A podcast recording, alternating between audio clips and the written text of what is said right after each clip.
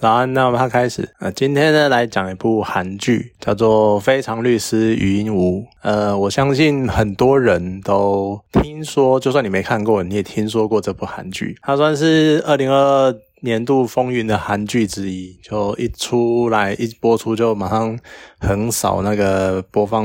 名次，这样子，在那部上播出就一堆人，马上一堆人观看。那因为它的题材呢是在讲一个自闭症的律师。然后他的一些故事，所以呢，它里面的呈现呢，也马上把观众对于自闭症的那些关于自闭的一些想象推到另外一个层次。那虽然说播出完，呃，现在风气就是。你只要播出了，一定会有批评，就算会有称赞，也会有批评的声音。可是，在很多就是在粉丝还是比较多，就是非常疯狂狂粉的状况下，他最后的结局是高达近二十趴的高收视率，在韩国，他在 Netflix 上也是在 Netflix 上也是一直霸榜，对，就是一直在前那前十名这样子。那当然，刚刚有讲到一些他的关于他的一些批评或者一些闲言闲语。那剧中其中一个争议点呢，就是他在表现自闭。自闭症患者的时候呢，感觉上他的诠释的方式有点美化这类患者，因为自闭症其实是很多不同面向的症状的总称，它主要就是有点类似语言或者是那个社会障碍的一些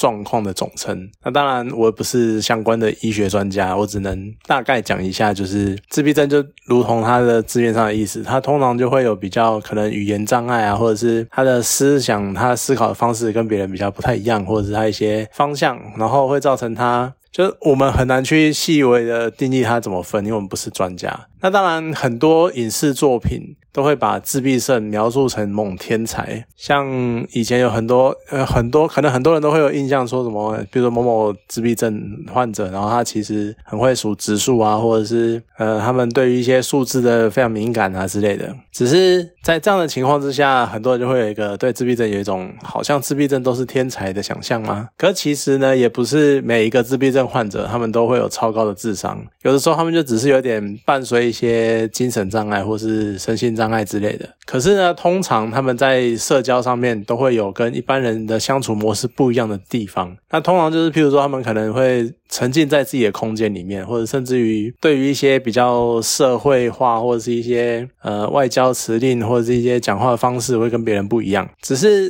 所以，通常自闭症的给你的感觉就会比较算是偏离吧，就是刚像刚我讲的，他就是沉浸在自己的空间里面那种感觉。可是剧中。的语音舞呢，它也许是编剧为了戏剧性的考量，所以它有一些的肢体动作呢，还是有一点偏可爱，像他进门一定要数三下，然后那个动作，然后闭着眼睛，那其实是他有一个，因为他不能接受转换空间的那一种压迫感，那所以呢，他就会有一些要要一些有点类似仪式之类的，会让他冷静一下之类的，就是他会有一些这些小动作。那这些小动作呢，它呈现的方式就会变得比较可爱。那或者是有一些状况呢，是呃，像我们对于自闭症的刻板印象，像是我们可能听到自闭症这三个字，可能就会觉得说，哦，他就是一定是呃沉默寡言，或者他一定就是都在玩自己的，或者甚至于不理你不跟你讲话之类的，就都会有这种刻板印象呈现在戏剧里面。那能不能接受就是这种比较单一单调的方式去诠释自闭症这一个症状呢？就看。个人的解读，因为我身边也是有人就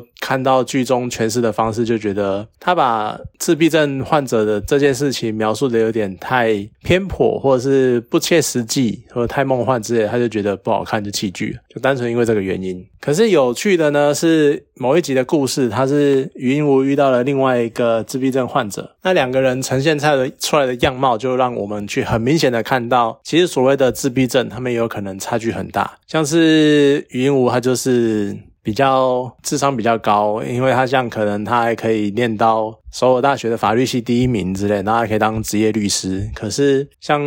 剧中那一个。委托呃当事人那个自闭症患者，他觉得是比较可能脑脑部发展比较有障碍，所以说他讲话比较迟缓，或者是像他的心智年龄可能才小学之类的。就是你可以看到即使是所谓的自闭症，他们也包含很多不同的那个症状的范围。那除此之外呢，这部剧的特色还有就是它有很多很特别的当事人，像是有它还有同性恋。然后讲同性恋的关系，那他还会有脱北者，讲脱北者在韩国南韩社会遇到的一些困境，然后还有一些像刚刚讲的自闭症，然后还有一些他也有那个智能障碍的身心障碍人士。讲身心障碍人士的照顾问题，然后他就有各式各样比较这种比较特别，我们比较常我们比较少会去注意的所谓的弱势族群的这些人。那虽然说你要把这些弱势族群他们面临的困境，你其实要真的要去讨论这个话，可能你一部剧都拍不完。那他就是以一集稍微点出一点东西的感觉，然后去把这件事情就这些议题抛出来，让大家去想，就多少带出一点讨论度了。那后续它能够发酵多少，或者是他能够，他能不能改变人对其他人、一般人对于这些弱势族群的看法？那就看之后的发酵的状况如何。而且我觉得这一部它有一个蛮有趣的平所谓的平衡点，就是它毕竟是一个爱情喜剧，那编剧呢，他也不想把剧情吹到。太黑暗我太血淋淋这样子，像我之前讲过的嘛，韩国很多电影都会把，比如说人性的矛盾点啊，或者什么情感的纠葛吹到逼到极限这样子。那像这部剧呢，它可能它就没有这么做，它会比较相对来说是比较温和的。所以剧中呢，它没有那种很大魔王等级的反派。我觉得可能是因为主角他毕竟是一个自闭症患者。在社会上的观感来说，他可能就是一个比较弱势族群的。如果你要剧中安插一个公那个攻击性太强的，或者甚至于真的把语音舞往死里攻击的那一种反派，那可能会造成一种反效果，可能会变成说你完全不尊重身心障碍者啊，你怎么可以这样子欺负身心障碍者的那种感觉，那可能会造成一些反效果。甚至于可能让这部剧反而被骂翻，所以他抓了一个很微妙的平衡点，就是他还是会有一些偏反派或者是偏负面的情绪或者是一些状态，但是呢，他就没有吹到底，他就稍微收了一点，然后让每件事情都有一个还算不错的结局。他当然还是会有讨论到语音语语音无造造成的受到的困境啊，可是就是这个样子，他没有去推到极限。你看，就算他不只是这个样子，他就算连身边的人也是。像他们的女二，是我看过韩剧中，以他那个角色跟那个人物的设定来说，他算是数一数二温暖的。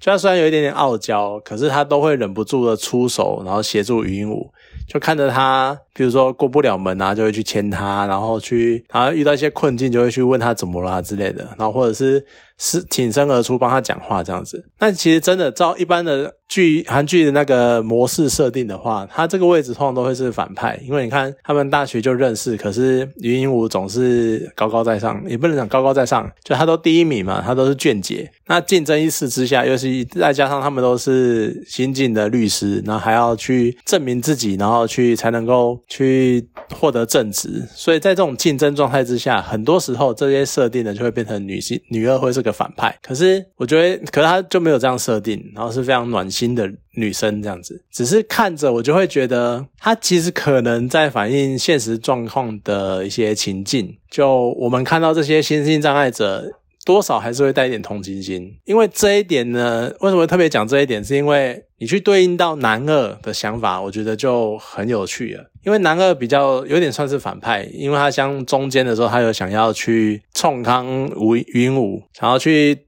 逗他。啊，想要就是爆他一些料啊，然后试图想要把他从公司赶走。可是我觉得那也只是一种小打小闹，他没有真正造成什么毁灭性的打击。所以我觉得他也不能算真的很坏的反派。可是他呢，曾经讲过一句话，我就整部剧看完，印象对这个对这一句话印象非常的深刻，就是他说语音武哪里算强者？他是他语音语音武哪里算是弱者？他是一个强者。其实这句话非常的有意思，因为你仔细去想，余英武他是首尔大学法律系第一名毕业的，然后他在分班上，而且在班上是很少很少所有人，他一直第一名这样子，然后空降一流的律师事务所，而且对法条呢就非常背得滚瓜烂熟，而且法律这么多条条文，他都可以背得一清二楚，这个熟悉程度呢远远超过他的同才。他甚至于比他的上司还熟，甚至于比一些资深的法官，那种职业几十年的法官呢都还熟。然后他呢又能够在很细微的缝隙里面，就是一些案件看似焦灼的时候，他都能够找到一个很微妙的突破点，然后去得到，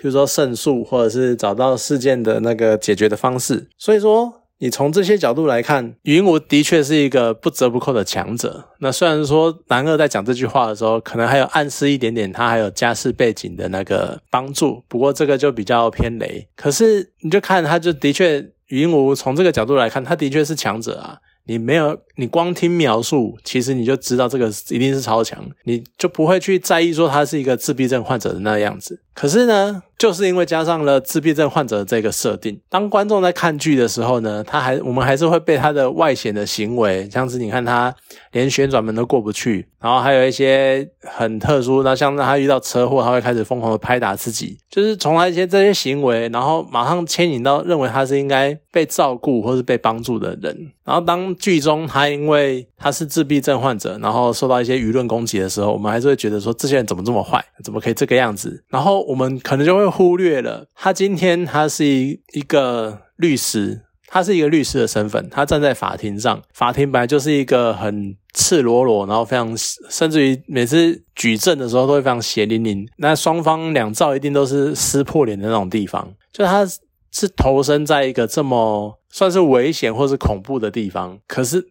真真就几乎等于战场的地方，那这会不会也是我们一种先入为主的刻板印象？就是我们可能会觉得说，你看一个。旋转门门都过不了，然后还会害怕车祸，疯狂拍打自己的女孩。我们然后会不会看着这些，我们就觉得说他没有办法解决这些事情？就你看，即便云武展现他的实力啊，展现他这些突破的方式，或是超呃超人超强的记忆能力，可是，在观众的心中，他仍然是一个弱势，他仍然是一个需要帮助的自闭患者。所以我就觉得这算是蛮有趣的。就即便他。简单讲，其实这有点像是我，当然是说，我当然不是说什么我们看到弱势不应该帮他什么的，不是这个样子，而是说，其实有一些我们看起来是弱势，但是他们其实完全有能力去照顾自己。很多时候，我们过度的关心、过度的照顾，反而是一种类似施舍，或者是强迫性的去违背他的意愿。有时候他真的不需要帮助，有时候你的帮助反而会对他造成一种伤害。可是我们。很多人就会讲说，可是我是好意啊，但是我觉得有的时候还是要拿捏一下，可能拿捏一下分寸，或是多多少少收一下。你可能就是至少去问问一下，你需不需要帮忙，不需要自己一股脑的。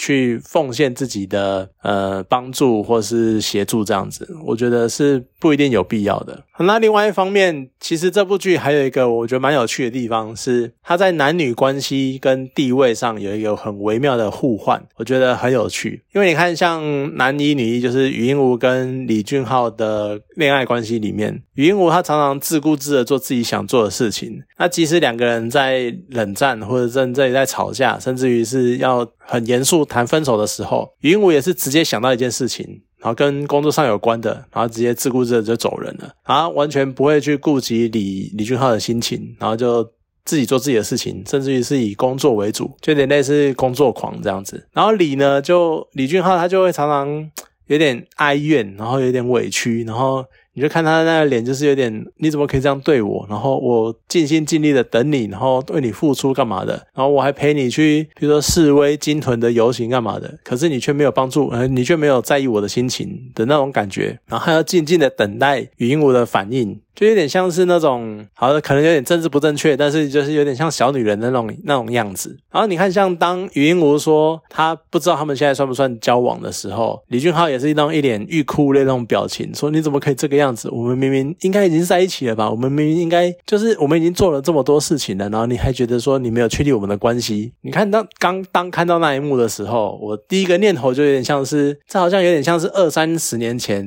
我们看到的一些情侣的相处模式。甚至于可能不用二三十年前了，到现在可能都还有人，就是会有类似的相处模式，就是女生可能会哭哭啼啼的，然后男生就会觉得说啊你很烦啊，我想要做我的事情啊，做我的工作干嘛的。只是呢，你看在这边他就是性别对调了。变成是语音吴是比较想做自己的事情的，然后李俊浩可能反而比较像是好像会想要哭哭啼啼的那一个人，这就是一个蛮有趣的性别的互换的，跟性别跟立场互换的样子。而这样的印象呢，更强烈的其实是语音吴的父母，因为于英武于英武的妈妈，她为了她自身的前途，她想要成为往上爬，然后掌握权力的高位，然后想要甩掉男朋友，甩掉那一个没什么，即便是同样是法律系的同学，但是她还是觉得他没什么出息或者没有什么身家背景，她想要把他甩掉，甚至于想要把腹中的那个小孩也打掉，因为毕竟我就是不要跟你这个男的有瓜葛嘛，那我想要把小孩打掉的这样一个于于那个鱼妈妈跟，然后鱼爸呢，反正就是那一个苦苦哀求，然后保证哦。我会一个人独立抚养小孩啊，那你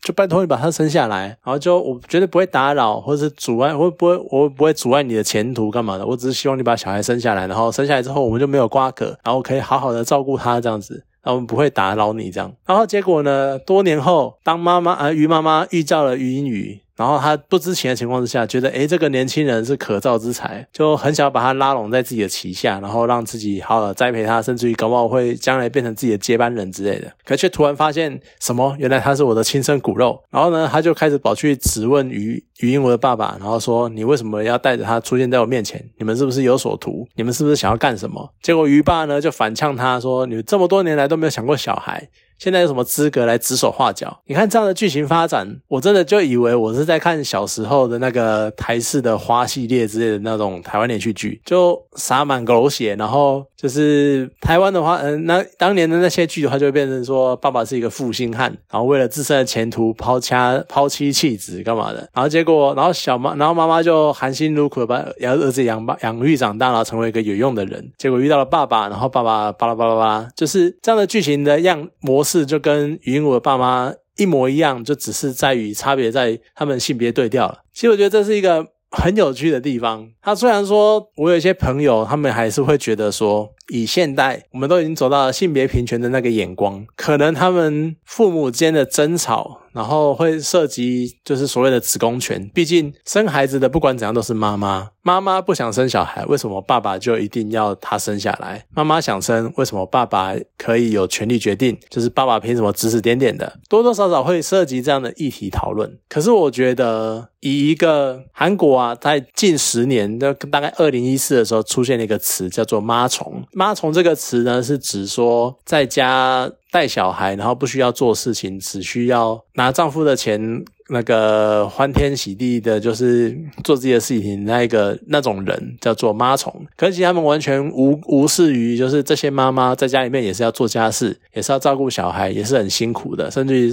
受那个受尽了各种社会的压力。所以你看，他们是一个这样的社会，这样一个妇女呃不，这样一个男女非常权力非常不对等的地方。那我觉得对于这样的韩国来说。他们有这样性别转换的这种编排，已经算是一个开始去讨论男女平权的这样的进展了。即使或许他们还可能落后。所谓的欧美的主流意识、主流的男女平权的观念还落后很多，可是我觉得他们终有一天会赶上来。就我们不需要就单纯是光看就好了，就不需要讲的好像他们怎么还在讨论，还在讲这么比较落后的事情，或者什么子宫权，为什么爸爸凭什么叫妈妈生之类的，他就只是想要做一个互换、一个对照而已。只是他们没有办法解决生小孩这件事情。也许简单讲，就是我觉得，如果你把小孩这件事情撇开生小孩需要子宫，那子宫是女生独有的器官这件事情来看，你把生小孩这件事情当做是一件事情来看，就譬如说，假设他们今天是一个有一个人工子宫，然后生，然后抚养一个试管婴儿之类的，好了，就假设。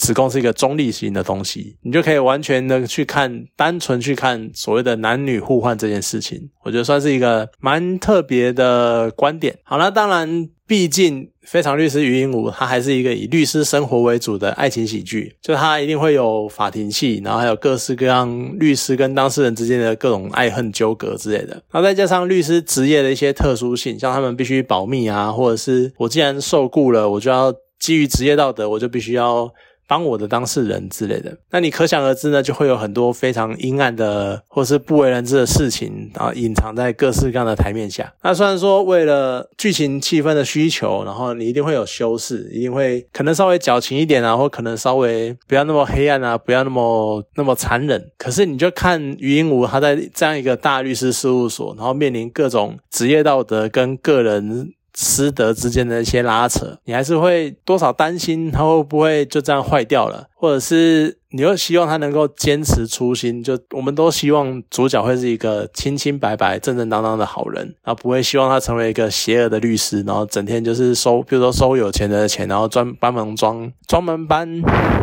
那个有钱人就打一些对他们有利的官司这样子。所以你在这样的状况之下，觉得还是蛮有趣的，而且你看完真的会很佩服编剧，因为他把。律师生活这种很复杂的对立的样子，就是自己的一些内心的道德的冲突，然后再把它加入自闭症患者他会面临的从外在到内在到人际关系之间的很多的处境，然后去，而且甚至于每一集又穿插很多很多社会的议题，甚至于就像我刚刚讲的，他可能还隐暗藏了那个男女之间性别的议题、性别角色地位的转换在里面，我觉得算是一个内容非常丰富的一部剧。那他好像明年还后年。会出第二部，就是第二应该说第二季啦。那希望能够维持一样的水准。不过说到最后呢，其实我觉得全剧我最爱的部分，应该是余音余余音无跟李俊浩对于这段恋情的解释。因为余音无他有说，他因为自闭症的关系，那很多时候呢，他就会把李俊浩甩开，然后一个人在想沉浸在自己的世界里面，然后想自己的事情。那这样李俊浩呢，他就会变在他身边会变得非常的孤单，就会变得说，因为他都不理，因为云无不理李俊。好，可是李俊浩就回说：“这不会啊，因为我们就像猫跟猫奴一样，猫都是自由自在，然后随心所欲的跑跑跳跳，然后睡它的，吃它的，喝它，吃它，拉它的。那猫奴呢，在猫的身边，有时候会觉得很孤单，因为猫就在那边，然后不理你，你叫它它不应，然后你要去拍它摸摸它，它会跑掉，就是就会很孤单。你就可能就会觉得说，为什么我这么全心全力的对待我的猫，然后它都不理我？就像有点像是李俊浩，为什么我全心全意的对语音舞，但是语音舞都不理。”他这样子，可是猫奴呢，却还是心甘情愿的跟猫在一起，因为他们爱猫，他们甘愿，就算是猫再怎么样，呃，打击他们的信心，他们都很希望跟猫在一起，因为他们就是猫奴，他们就是喜欢猫。然后接下来呢，语音无回应说，不过猫也卖，猫也爱猫奴。我看到这句话，我直接被急成，哦，这句话真的是太棒了。其实没有错啊，你看你家的猫，呃，其实我不知道我家的猫到底怎样啊，但是你照顾它这么多，它还是。偶尔它还是会，它还是会黏你，它还是会真的，他水汪汪的大眼睛看你，他是会露出很温柔的表情看你，甚至于有可能相处久了，他会开始蹭你，他会开始摸你，然后那是他们对同类或者对信赖的人之间的一些亲密的表现，或他能够在你面前卸下心防，露出肚子，表示他很信任你，他很爱你。所以你身为一个猫奴，我看到他。这段回应我真的觉得太棒了，它太贴切，然后太有趣了，就真的是心有戚戚焉。我觉得这部韩剧真的是算不错，因为它真的是很丰富，而且讲了很多事情，那用很多比较温和的角度，慢慢的带你去切入很多各种不同不同议题的讨论，算不算是一部非常不错、非常丰富的韩剧？那推荐有机会的话可以去找来看一下。好，那今天这部韩剧呢就讲到这里，好，谢谢大家。